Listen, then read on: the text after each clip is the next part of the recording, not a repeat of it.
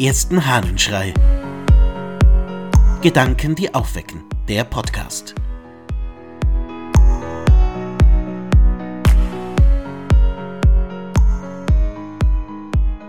Richtig gemacht. Aus den Teppichen des Clemens von Alexandrien. Der erleuchtete Christ genießt das Erschaffene, wenn die Vernunft es gebietet, und soweit sie es gebietet, mit Dankbarkeit gegen den Schöpfer und wird so auch Herr über die Freude am Genuss. Böses trägt er nie nach, und er grollt nie jemanden, auch wenn einer wegen seiner Taten Hass verdiente. Denn er ehrt den Schöpfer und liebt den Mitmenschen, wobei er wegen dessen Unwissenheit Mitleid mit ihm hat und für ihn betet. Auch da er an den Körper gefesselt ist, der von Natur dem Leiden ausgesetzt ist, leidet er in der Tat mit ihm doch das Leid ist nicht das, was er in erster Linie empfindet. Jedenfalls erhebt er sich, wenn er in eine unerwünschte Lage gerät, aus der Not zu dem ihm eigenen Bereich und lässt sich von dem, was ihm innerlich fremd ist, nicht mit fortreißen, sondern er gibt dem, was die Notwendigkeit für ihn mit sich bringt, nur so weit nach, als seine Seele unversehrt erhalten bleibt.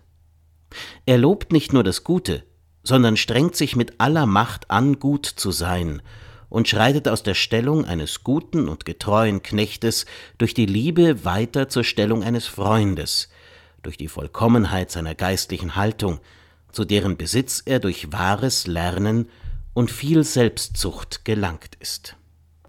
Der erleuchtete Christ ist für Clemens von Alexandrien der, der verstanden hat, worum es im Leben geht. Und wer verstanden hat, worum es im Leben geht, der genießt die Schöpfung, genießt das Erschaffene und ist dankbar gegen den Schöpfer. Und vor allem ist es einer, der über den Mitmenschen nicht herzieht, der vergibt, der nicht nachträgt und auch nichts weiter plappert, einer, der schaut, dass es gut ist, weil der erleuchtete Christ tatsächlich aufgrund dessen, was er gelernt hat, in sich ruht.